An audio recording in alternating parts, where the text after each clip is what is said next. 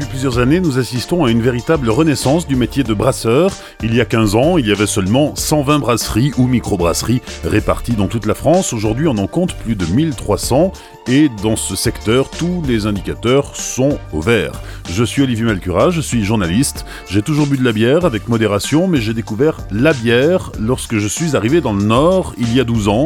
Derrière les mousses se cache le brasseur, ce sont des gens généreux, authentiques, passionnés, avec une histoire singulière. Dans cette première saison, au rythme d'un vendredi sur deux, je vous emmène à la rencontre de brasseurs des Hauts-de-France.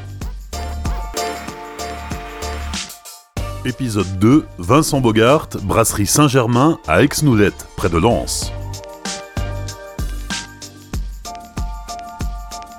Installée dans une ancienne menuiserie, la brasserie Saint-Germain est née en 2003, fondée par trois copains. Elle produit notamment la page 24 et privilégie, autant que possible, les matières premières produites dans la région des Hauts-de-France. En 2018, la brasserie fête son 15e anniversaire. On pousse la porte, Vincent Bogart nous accueille. Il y a 15 ans, c'était une petite entreprise et ses créateurs étaient bien loin d'imaginer ce que l'avenir leur réservait. Toute petite, avec euh, des petites ambitions, parce qu'on s'était un peu basé par rapport à ce qui se passait à l'époque. Et puis trois copains, et trois copains conscients qu'on peut pas tout faire, et puis en même temps, il n'y a pas non plus le marché qu'on connaît aujourd'hui actuellement. Mais voilà, ouais, 15 ans, 15 ans aujourd'hui. Quelle était l'ambition euh, au départ? Quels étaient les objectifs? Alors, 2500 euh, hectos en fin de carrière, avec un outil de travail sur lequel on avait investi à 5000 pour dire de, allez, euh, si on a des enfants qui veulent reprendre ou s'ils reprennent pas, qu'on vende et qui y ait quand même de quoi voir au niveau du matériel pour le repreneur. Voilà, on était parti sur 2500 hectos, un hecto 100 litres pour ceux qui, qui veulent pas calculer trop longtemps. voilà, c'était modeste en même temps déjà un petit peu ambitieux parce que peu de brasseries arrivait déjà à ce volume-là, en tout cas dans les, dans les créations. Quoi. Il fallait déjà monter sur des brasseries assez historiques pour pouvoir avoir déjà le double en volume. Donc on s'était dit, bah, le marché il n'est pas là, et puis le marché il s'est ouvert, on l'a créé aussi, on a participé à le créer avec, euh, avec les, les, 120 autres brasseries qui étaient présentes en France à l'époque. Et puis, euh, puis aujourd'hui, voilà, c'est le succès qu'on rencontre. Et pour grandir aujourd'hui, on a arrêté de de, se baser sur un volume en fait. Nous, c'est pas le volume qu'on veut faire. Euh, c'est, on se met pas une barre euh, en voulant, euh, voilà, je vais en faire 20 000, 30 000, 50 000. Non. Nous, c'est qu'est-ce qu'on veut faire encore au sein de la brasserie? Est-ce qu'on s'éclate encore en faisant 10 000 hectos ou 20 000 ou 30 000 et En fait, notre barrière, elle est là. Quoi. Donc, tant qu'on s'éclate et puis qu'on grandit, et de toute façon, une entreprise a besoin de grandir. Aujourd'hui, la brasserie a atteint un, rythme, alors qui n'est peut-être pas son rythme de croisière, mais elle tourne plutôt pas mal, mais au-delà des, objectifs de départ finalement. Ah, carrément, parce que là, là, on est déjà à saturation, c'est déjà la troisième phase d'investissement qu'on fait. Euh, là, on est en train d'en refaire une, donc euh, notre brasserie, euh, bah, est à saturation, parce qu'on a créé aussi une deuxième activité qui est la distillation, donc ça, ça demande aussi beaucoup de place et beaucoup d'énergie et de, bah, de fermentation, de tanks de garde et autres. Et donc là, on est à saturation, on redémarre un investissement pour passer une barre où on pourra monter à 18 000 hectos. On rencontre de temps en temps des brasseurs qui sont brasseurs de père en fils. Euh, ils sont tombés dans le, chaudron quand ils étaient petits. Toi, quelle est ton histoire? Ah, bah, C'est simple. moi, au départ, je suis. on a toujours bu de la bière à la maison. Enfin, en tout cas, mes parents, mes grands-parents. L'histoire classique des, gens du Nord, quoi. et puis, j'ai toujours été un peu baigné là-dessus, mais pas forcément les bières spéciales. Et puis, moi, je suis charcutier de métier. Euh, parce que mon papa lui était boucher et moi je suis rentré comme charcutier pour être traiteur donc ça c'est encore euh, autre chose. Et puis lors de mon deuxième maître d'apprentissage en fait euh, je travaillais à 200 mètres du McEvans de Lens qui de fin des années 80 début 90 était quand même un des rares bars à bière avec 12 tirages pression et 500 bières bouteilles qui était déjà exceptionnel donc j'ai commencé à goûter les bières et puis à collectionner les sous-bocs et les verres et puis à attendre la bière du mois et, à aller goûter des choses différentes et puis voilà, c'est comme ça que ça s'est tombé dedans. Et puis un jour, j'ai eu l'opportunité d'aller travailler justement pour ces gens qui avaient créé le McEvans à, à Lens, qui ont créé la Taverne de l'Écu à Arras, qui aujourd'hui n'existe plus. Et après, ils ont créé la Taverne de l'Écu à Lille. Euh, de là, ils m'ont appelé en me disant, bah, écoute, puisque tu aimes la bière et que ça t'intéresserait la fabrication, puisque c'est de la cuisine, hein, comme la charcuterie et autres, euh, bah, écoute, si ça t'intéresse, on t'embarque dans l'aventure. Et puis, euh, c'est comme ça que je me suis lancé comme brasseur en 97. Donc là, ça va faire presque 21 ans que je fais de la bière. Et puis à l'époque, on n'était pas nombreux. Il y avait Daniel Thirier, il y avait tout juste la Moulin d'Asque avec Mathieu Lepoutre. On était très peu hein, en brasserie, mis à part les quelques-uns installés, mais c'était pas beaucoup non plus.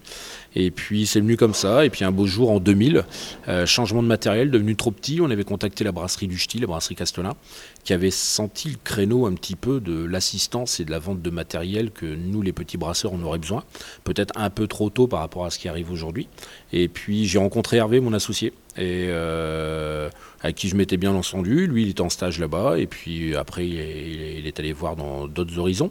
Mais on, s'est bien entendu, puis euh, on s'est dit, bah, peut-être un jour, on fera quelque chose ensemble. Et puis moi, euh, bah, voilà, presque 30 ans, je dis, tiens, je me mettrai bien à mon compte. Et puis mon frère me dit, bah, moi, je te suis, parce qu'à force de faire le chauffeur pour tous les salons, pour que tu ailles goûter des bières un peu partout, bah, ça commençait à l'intéresser. On a commencé à monter le projet à deux, et puis Hervé est arrivé aussi, et puis voilà, on, est parti à trois en, mai 2003. Voilà. Et là, la brasserie euh, bah, vient d'avoir 15 ans. 15 ans, c'est une jeune brasserie ah, complètement, c'est jeune et en même temps c'est déjà vieux hein, euh, par rapport à tout ce qui s'est déjà passé. Non, c'est jeune, 15 ans, euh, ouais, on, on commence à avoir fini de rembourser certains emprunts, comme ça on peut en redémarrer pour pouvoir euh, grandir ou alors euh, se soulager un petit peu sur certaines charges physiques. Euh, oui, c'est jeune et c'est vieux en même temps. Aujourd'hui, il y, a des vagues hein, successives. Aujourd'hui, c'est presque une brasserie tous les trois jours qui se crée en France. On est 1300. Donc euh, ça fait loin des 120 brasseries que nous on a connues, toutes tailles confondues. Mais c'est pas fini, ça va encore grandir. Mais euh, il y a d'autres pays comme ça qui nous montrent l'exemple. Hein. Les États-Unis, c'est 3000 microbrasseries. Donc euh, il y a encore de quoi voir. Quoi. Le fleuron de la brasserie Saint-Germain, c'est la page 24 blonde réserve de garde Explique-nous un peu l'histoire de cette bière. Bah, en fait, on a fait ce qu'on appelle un petit peu à la mode un brainstorming. Donc voilà, on avait une grande feuille de papier, puis on notait un peu tout ce qui nous passait par, la tête. Et puis euh, dans tout ce qui nous passait par la tête. Le chiffre 24 ressortait énormément. Et puis on voulait euh, quelqu'un d'historique en fait, un petit peu au niveau de la bière, mais euh, pas Gambrinus, parce que Gambrinus, c'est plutôt le roi de la bière et c'est plutôt la Belgique qui célèbre Gambrinus, que nous, dans le Nord, on célèbre plutôt Saint-Arnoux. Et, euh, puis c'était déjà fait, et puis on était plutôt sur l'île de Garde, parce que nous, notre, créneau, c'est quand même le houblon, en fait. Euh, l'île de Garde blonde, il y a 15 ans, quand elle est sortie, euh, tout le monde disait, mais c'est trop amer si tu continues comme ça, mais ta boîte, elle va pas durer. Ça va disparaître. Aujourd'hui, quand on boit l'île de Garde, il n'y a rien qui a changé au niveau de la recette. C'est toujours les mêmes producteurs, c'est toujours le même matériel et on nous dit mais c'est pas assez amer. Comme quoi le goût des gens euh, évolue. Et voilà. Et puis ben, dans, dans le brainstorming, tout, tout ressortait au niveau d'Île-de-Garde et puis du 24. Donc en fait, il y avait euh, ben, des pages qui manquaient dans ce livre d'Île-de-Garde. Et puis ben, nous, bah, le chiffre 24, c'est 24 kg de malt à 24 degrés de température de fermentation, 24 jours de garde minimum. Euh, voilà. Et 24 degrés de refermentation en bouteille pour, pour la version bouteille. Et puis ben, on était à 6, on a bu chacun 4 bières pendant la réunion et ça faisait du 24. Et le 24 apparaissait partout, jusque à France Télécom à l'époque, on leur avait demandé le chiffre 24 pour dire de faire cool quoi, à la fin du numéro. Et euh, notre indicatif départemental, c'est toujours 0321, ça fait 24. 72, euh, c'est 3 fois 24. Et 24, 24. Voilà. Il n'y a qu'à l'euro million pour l'instant, ça marche pas. Mais peut-être un jour. Et alors, Île-de-Garde, elle a beaucoup écrit sur les plantes. Elle, dit quelque chose de particulier sur le houblon ou ça n'a rien à voir? Bah oui, parce qu'en fait, elle s'était aperçue sans microscope, sans rien, qu'au début du Moyen Âge, les, brasseurs qui mettaient du houblon dans la bière parce que c'était pas obligatoire de mettre du houblon. Hein. C'était une infusion de céréales avec euh, tout ce qui traînait euh, pour donner un peu de goût. Euh, le houblon, en fait, est un conservateur naturel. Ça, on a aperçu au Moyen Âge. Donc, elle n'a pas découvert le houblon, elle n'a pas rendu obligatoire le houblon. C'est juste qu'elle s'est aperçue, elle, que le houblon était ben, un conservateur naturel. Donc, à partir de là, au fil des, siècles, en fait, c'est devenu en fait un des éléments. c'est un peu le sel du brasseur, quoi, des fois sur la bière. Pour nous, il de garde en fait était importante à, tout ce qu'on faisait. Quoi. On, cherchait un personnage un petit peu là-dessus et puis, euh, puis en même temps c'est vrai qu'il y avait pas mal de, similitudes en fait nous avec notre 24. Quoi. Et alors la recette de la page 24 blonde réserville de garde n'a pas euh, bougé en 15 ans? Non, ni la levure, ni euh, le matériel, ni la technique, rien. On, on, travaille toujours avec les houblons des Flandres. On travaille toujours avec de l'orge régional maltais euh, au plus proche ou en région. Euh, voilà, tout, ça n'a rien changé. Euh, c'est juste le goût des gens en fait qui s'est habitué. Et euh, qui aujourd'hui nous dit mais c'est pas assez amer. Euh, ben ouais, mais on change pas une recette quoi. Donc euh, on a créé d'autres bières avec plus d'amertume, comme la Malteops ou des choses comme ça, mais que les gens en fait boudent parce qu'ils connaissent pas, parce qu'ils restent tout le temps sur la même. Mais ouais, l'île de Garde en fait est venue comme ça. Et l'île de Garde en fait est née de simplement on avait cinq bières dans la brasserie. On avait commencé à démarcher les bouchers, les fleuristes, enfin tous ceux qui faisaient un peu de produits régionaux, des choses comme ça. Et on savait qu'un jour on irait en grande surface parce que euh, à l'époque, je crois que les chiffres, c'est à peu près 80% des gens achetaient leur bière en grande surface. Et ne pas y aller, c'était se mettre une balle dans le pied. Euh, voilà, c'était comme ça. Aujourd'hui, il existe des cavistes. Euh, il y a 15 ans, il existait trois cavistes dans le Nord qui vendaient de la bière. Quoi. Donc et puis, euh, contrairement à tout ce qui se faisait, euh, nous on a dit mais on va créer deux bières que pour les grandes surfaces. Mais par contre, c'est pas parce qu'on a une grande surface qu'on baisse la qualité, au contraire. Donc par rapport à la blonde plus classique qu'on avait, euh, ben, on mettait déjà un degré d'alcool de plus, on mettait des houblons différents, mais toujours avec un approvisionnement local. Et, c'est venu comme ça en fait. Voilà. Et la réserve de Île-de-Garde est, née et aujourd'hui c'est notre première vente bouteille et fût. Après la réserve Île-de-Garde, il y a aujourd'hui 15-16 bières euh, euh, brassées en permanence ici à la brasserie Saint-Germain. Ouais, il y a des, grands classiques comme la blanche, euh, la triple qui marche très bien, l'ambré, voilà, tout ça c'est des classiques, des brunes. Et puis à côté de ça, on a créé il y a, allez, peut-être 7 ans, on a pris un gros virage, c'était d'aller fabriquer les styles de bière qui existent un peu partout dans le monde. En France, malheureusement, euh, je veux une blonde. Bah oui, mais une blonde, ça fait 3 degrés comme ça en fait 15. Euh, ça veut rien dire, quoi. C'est rond, c'est sucré, c'est amer, c'est léger, c'est tout ce qu'on veut. Euh, alors que dans le monde entier, en fait, on parle de style. On veut une ale, une pale ale, on veut une barley wine, on veut une imperial stout. Et tout ça, en fait, correspond à à peu près un petit cahier des charges qui est mondial. Ah, bien sûr, il y a des variantes, hein. il y en a qui mettent plus ou moins, mais ça, quand, on commande une stout, on sait à quoi ça va ressembler. C'est un peu la famille des Guinness, quoi. Voilà, pour, pour ceux qui ne connaissent pas. On risque pas de tomber sur une, blonde ou sur une blanche. Quand on commande une stout, c'est une stout. Après, qu'on aime ou pas, c'est autre chose. Mais voilà, donc on a fait le petit pari là-dedans, et puis bah, ça commence à bien prendre. Euh, bien sûr, euh, quand vous êtes précurseur, ben, vous galérez un peu plus que quand vous prenez le créneau, euh, voilà, quand, c'est lancé. Mais on n'aime pas trop subir la mode, quoi. La mode, on aime bien la créer et pas la subir. ça nous colle plus au niveau des bières. Et puis aujourd'hui, c'est un créneau qui commence à bien marcher. On commence à trouver des adeptes un peu plus réguliers sur ce genre de, choses. Et là, pour les 15 ans d'abrasserie, ben, on s'est mis aussi à brasser 15 bières différentes avec tous des gens qu'on a rencontrés depuis 15 ans, avec qui on a eu une bonne petite histoire. Euh, par exemple, on avait un créateur de, bière euh, là-bas dans, les pays nordiques. Euh, bon, on avait créé la bière à la rhubarbe avec lui.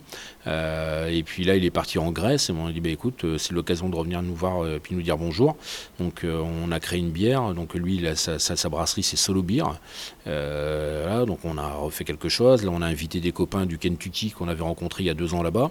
Là, bas c'était match retour. Ils sont venus chez nous. On a brassé fin juillet et c'est une bière euh, qui va être en vraiment mais toute petite série. Euh, euh, normalement pour mi-septembre, ça sort à la pression dans quelques bars. C'est une bière très légère au concombre. c'est très désaltérant. C'est il y a des, trucs de fou. on a fait une bière avec des coquilles d'huîtres fumées. puis à côté de ça, on sait faire aussi des blondes, des ambrés.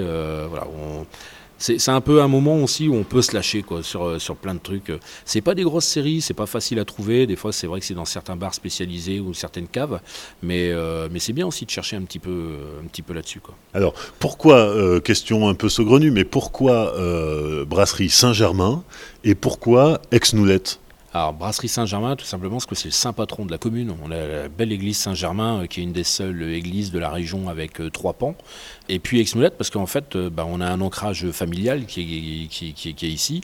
On est tombé sur cette ancienne menuiserie qui nous paraissait super grande, 1500 mètres carrés à l'époque, pour pouvoir y faire de la bière. Mais de toute façon, on cherchait quelque chose entre Arras et ici, en fait.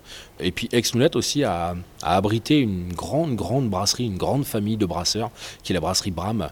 Euh, qui, a, qui a toujours été assez visionnaire et qui a fermé ses portes en 86 ici euh, dans, le village. Il y a presque 200 personnes qui travaillaient ici, donc c'était quand même déjà une belle société, mais qui a, qui a beaucoup souffert en fait à l'époque. Il n'avait pas vu peut-être assez vite venir le créneau des bières spéciales et le changement de consommation.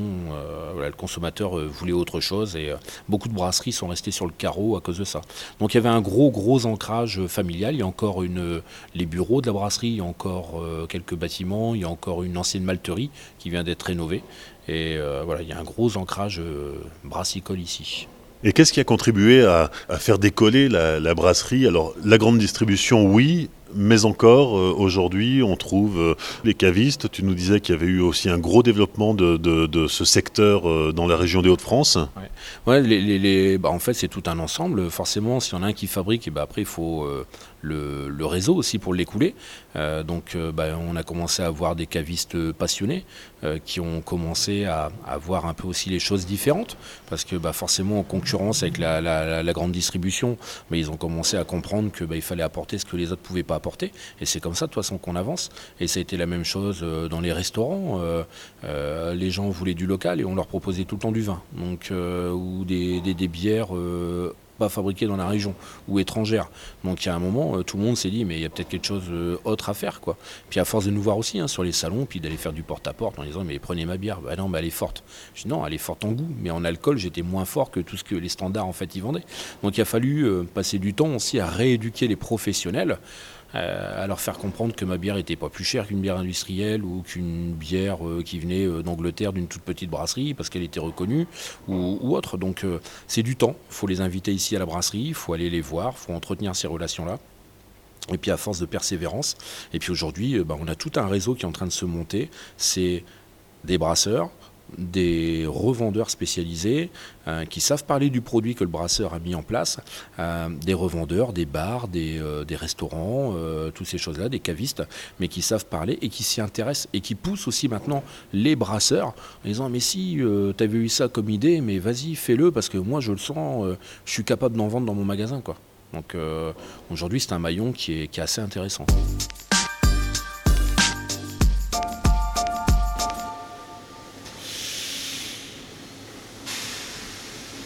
Donc là, ce qu'on entend en fait, c'est les électrovannes de la salle de brassage. Euh, on a investi en fait sur un système un peu automatisé dès le départ euh, dans la brasserie, euh, parce que comme on était trois et qu'on voulait absolument avoir tous les trois le même tour de main, on a un ordinateur avec le, process en fait qui est centralisé. L'ordinateur ne fait pas tout, hein. il ne met pas le houblon, il ne met pas le malt, c'est à, nous quand même d'avoir la main dessus. Mais par contre, il y a des horloges dedans qui fait que, attention, bah là tu es en train de fumer, euh, tu pensais en avoir pour deux minutes et en fait ça fait cinq minutes que tu es parti. Et comme il faut qu'on ait tous les trois le même tour de main pour qu'on retrouve absolument euh, le même produit, ce n'est pas une question de qualité, c'est qu'il euh, faut avoir la même densité pour avoir le même alcool à la fin, avoir le même goût maltais ou plutôt houblonné, que le houblon était mis à tel ou tel endroit. Donc c'est pour ça qu'on a une assistance un petit peu informatisée pour dire qu'on est tous les trois le même hum, tour de main. Aujourd'hui, on est cinq à savoir brasser, donc c'est vraiment important que tous les cinq, on ait le même process en main, en fait. Pour sortir la même bière. Voilà. C'est ce qu'il y a de plus dur, en fait, en petit volume, c'est de ressortir à chaque fois le même style de bière euh, que le consommateur, en fait, s'y retrouve et il dit pas, ah bah tiens, il y a une variante. Il y a des consommateurs qui l'acceptent, que bah oui, c'est artisanal, c'est petit, que ah bah, une fois elle est comme ça, elle est comme ça, elle est comme ça. Mais en même temps, il y a beaucoup de monde aussi qui ne l'accepte pas. Alors où est-ce qu'on est ici? Alors ici on est dans la salle de brassage. Donc euh, l'été il fait très chaud, l'hiver on y est bien. Euh, là pendant les grosses chaleurs de cet été on est monté jusqu'à à peu près 38 en température. Donc c'est qu'ici en fait on met en œuvre le malt concassé euh, mélangé avec de l'eau. On va faire des paliers de température pour transformer l'amidon en un jus sucré pour faire ensuite une ébullition. Et dans cette ébullition, on va y mettre du houblon, des épices, et puis on va en fait créer notre mou pour la bière. Ça s'appelle pas encore de la bière parce qu'il n'y a pas de fermentation.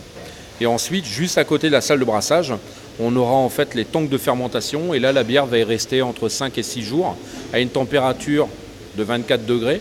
Et euh, la levure va manger le sucre qu'on a fabriqué avec les paliers de température euh, tout à l'heure et le transformer en CO2 et en alcool surtout. Donc on va faire ça pendant 5 à 6 jours avec un contrôle journalier. Et au bout de 5 à 6 jours, on va peser euh, la bière On va prendre un, densimètre, on va peser un échantillon et à partir de là, on sait si on arrête la fermentation. Et en fait, on arrête la fermentation en passant en garde. La garde, c'est endormir la levure en abaissant la température dans le fermenteur de 24 degrés au plus près de zéro. Ce qui fait que la levure s'endort. On repiquera le, pied de levure en fait pour refaire une autre bière la semaine d'après ou, quelques jours plus tard.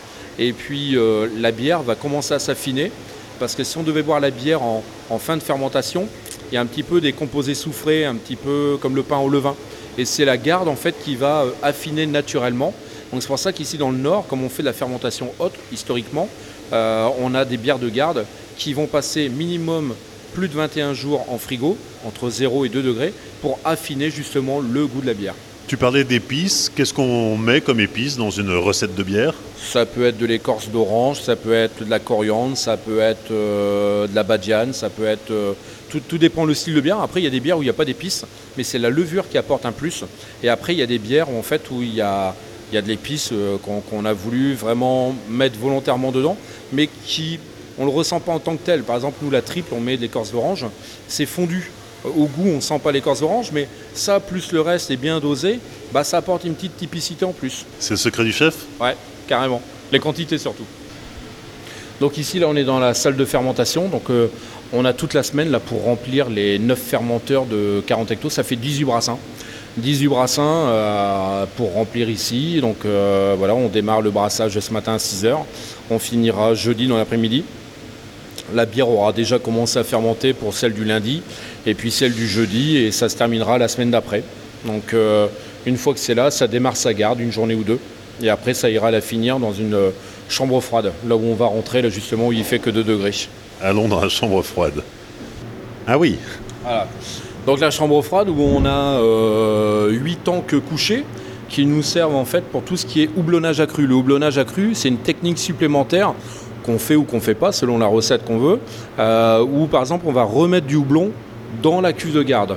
Donc là, c'est intéressant d'avoir des tanks couchés avec une porte au-dessus pour pouvoir y incorporer le houblon ensuite.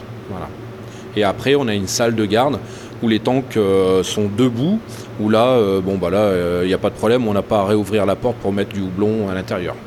Donc on a deux salles de, deux salles de, garde, toutes les deux à la même température. Et en même temps, c'est ici aussi qu'on conserve les houblons, parce qu'en frigo, en fait, c'est mieux pour la conservation de la matière. Ici, nous sommes dans la salle de conditionnement, donc euh, fût et embouteillage. Euh, notre process ici, c'est de la refermentation bouteille. Donc, euh, c'est remettre de la bière en effervescence, parce que dans le process qu'on a vécu avant, nous, on n'a pas gardé son propre CO2. Ça permet en fait la fermentation bouteille de ne pas pasteuriser par exemple la bière et de pouvoir aussi lui apporter des arômes supplémentaires avec une fermentation qui se passe dans la bouteille ce coup-ci. Donc on peut remettre la même levure ou une autre levure dans la, dans la bouteille. On remet un tout petit peu de sucre, on met ça en bouteille et ensuite on va dans une pièce à 24 degrés pendant 15 jours minimum.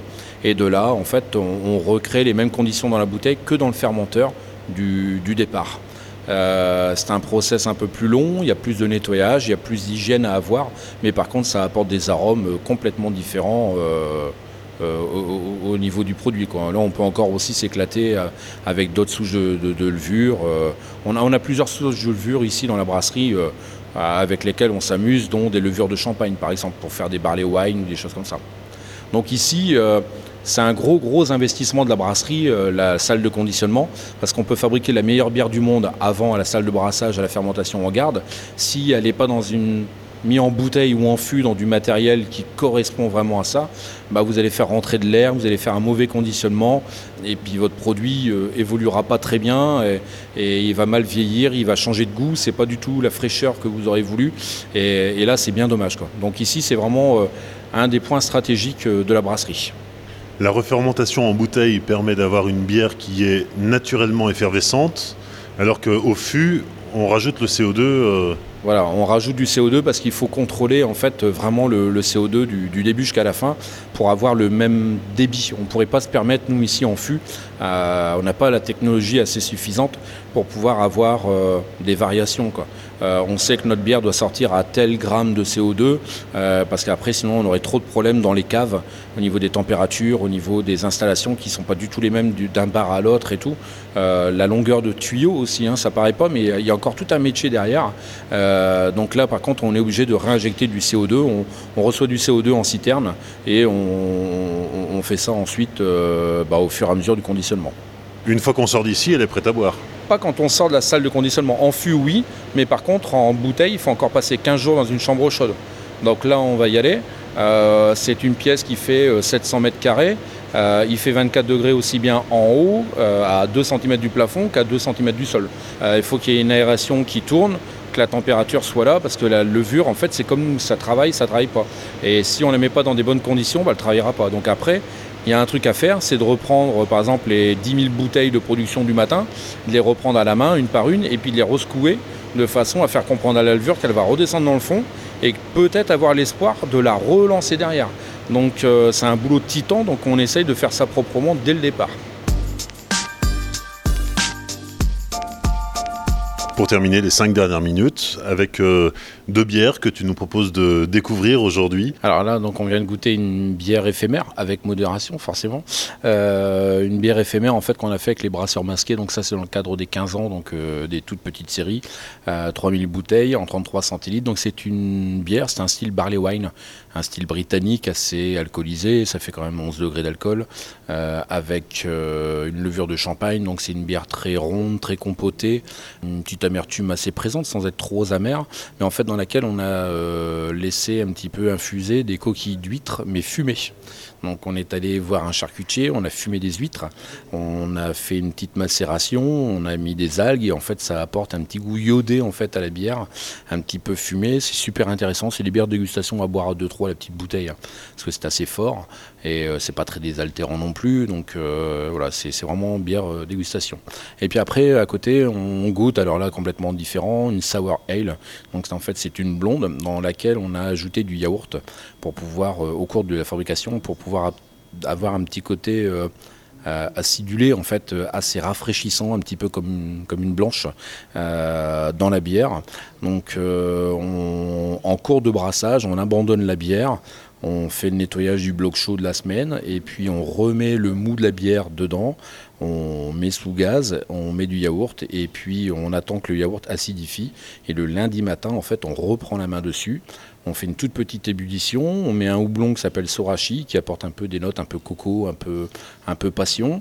Et euh, on en remettra après en houblonnage accru, comme j'expliquais tout à l'heure, quand on remet du houblon dans la cuve de garde. Et, euh, ça nous sort une petite bière euh, légèrement acidulée, très rafraîchissante l'été. C'est pas vraiment le style de bière l'hiver, même si vous pouvez vous régaler avec, mais c'est plus des bières de qui vont euh, désaltérer.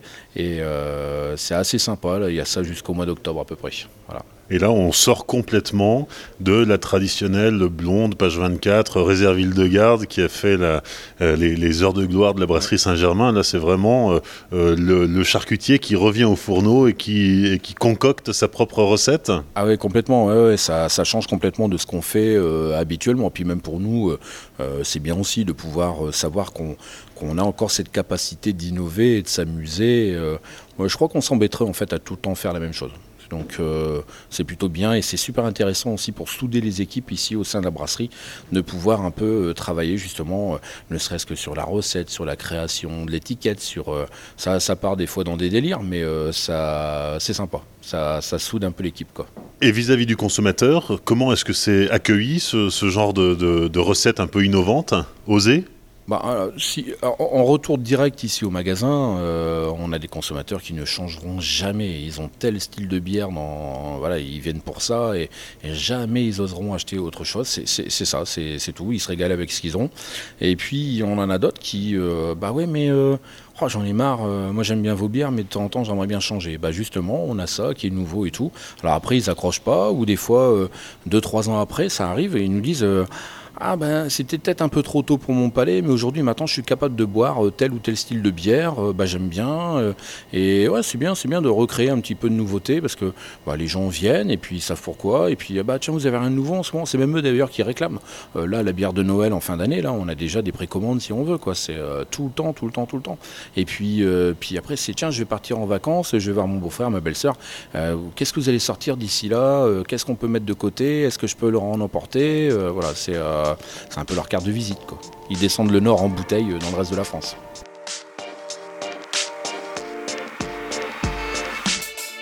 Merci à Vincent Bogart de nous avoir ouvert les portes de sa brasserie, la brasserie Page 24 à Aix-Noulette dans le Pas-de-Calais, un lieu que je vous propose de découvrir en images via l'Instagram du Podcapsuleur. Euh, la brasserie Saint-Germain se visite le samedi sur rendez-vous à 10h, 14h30 et 16h. C'est des visites commentées. Vous retrouverez euh, toutes les infos utiles sur le site page24.fr. Je vous donne rendez-vous dans une autre brasserie des Hauts-de-France dans 15 jours. D'ici là, n'hésitez pas à liker, à commenter, à partager, à rajouter plein d'étoiles sur iTunes. Vous retrouvez aussi le podcapsuleur sur Facebook et sur Twitter. Et souvenez-vous, l'abus d'alcool est dangereux pour la santé, alors savourez, mais sans forcer.